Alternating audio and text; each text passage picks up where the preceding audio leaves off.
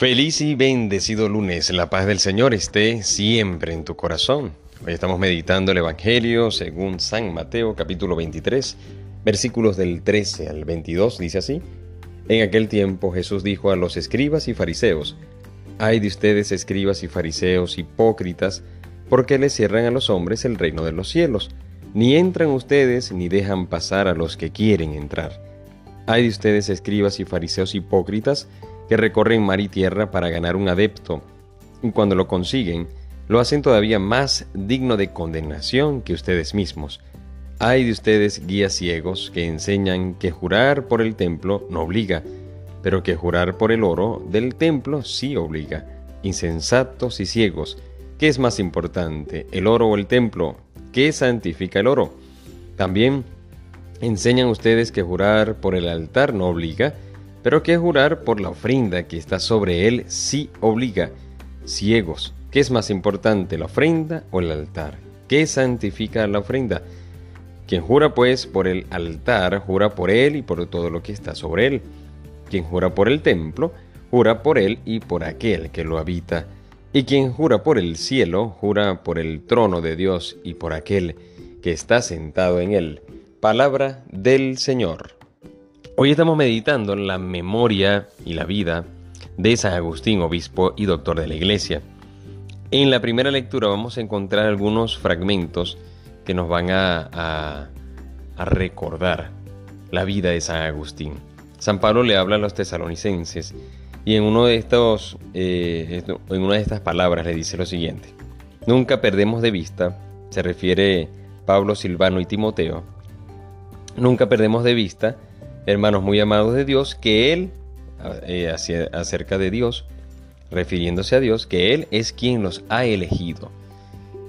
San Agustín sin duda se da cuenta en una etapa de su vida que Dios lo ha elegido, Dios lo ha amado, y él no se había dado cuenta. Esa es la lucha, pues es el encuentro de, de es el punto de conversión, donde allí comienza toda su conversión cuando él se da cuenta que tanto lo buscaba y no lo encontraba porque lo estaba buscando fuera. Otro aspecto de su vida, abandonando los ídolos, dice San Pablo a la, a la comunidad de Tesalónica, resalta que esta comunidad pues, fue abandonando los ídolos. Eso pasó también con San Agustín. Se dio cuenta de la idolatría que, estaba él teniendo con tantas cosas menos con, menos con Dios. Cuando él empieza a dejar todo esto, empieza a darle culto al verdadero Dios. Entonces esta primera lectura del día de hoy nos habla de, de alguna manera la vida de San Agustín, de nuestro santo. Y es que en el Evangelio también vamos a encontrar esa pregunta clave, ¿no? ¿Qué santifica el oro? ¿Qué santifica la ofrenda? Y podemos ahí hablar de muchas cosas, darnos cuenta que todo se, eh, tiene su sustento en Dios. Todo, todo todo lo que yo pueda amar, todo lo que yo pueda, lo que siento atracción por este mundo, pues tiene su sello, todo es creación del Señor y no, no existieran si Dios no lo sosteniera, ¿no? O no lo, no sostuviese. Entonces allí, si el Señor no sostiene todas estas creaciones, todo lo que yo conozco, que me gustan, me encantan, pues dejarían de existir. Por lo tanto, ¿qué es más importante? Eh, ¿qué es más importante? ¿Las obras de Dios o el mismo Dios? Y allí es donde San Agustín nos ayuda y nos, nos anima a centrar todo nuestro ser, todo nuestro amor en el creador de todo, incluso el que nos está llamando a la vida eterna que es el Señor.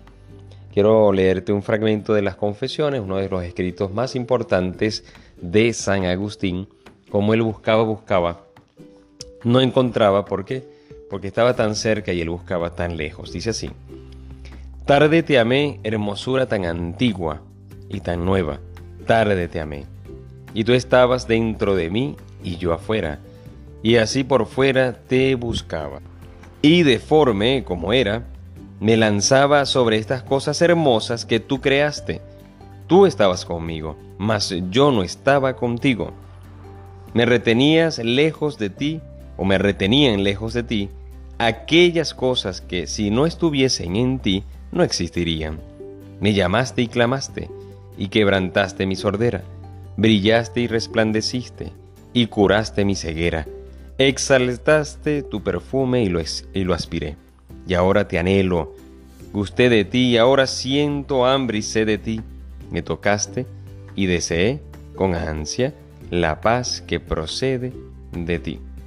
Vamos a pedirles a Agustín que interceda por nosotros, que no nos quedemos con las creaciones, no nos quedemos con lo hecho por Dios. Vamos a quedarnos con el mismo Dios y que sea Él que nos siga dando la gracia de, de unirnos más a Él de responderle a ese llamado a la santidad que nos hace a diario y que podamos también poner de nuestra parte para que ese, esa conversión se siga fraguando, se siga dando en nuestras vidas.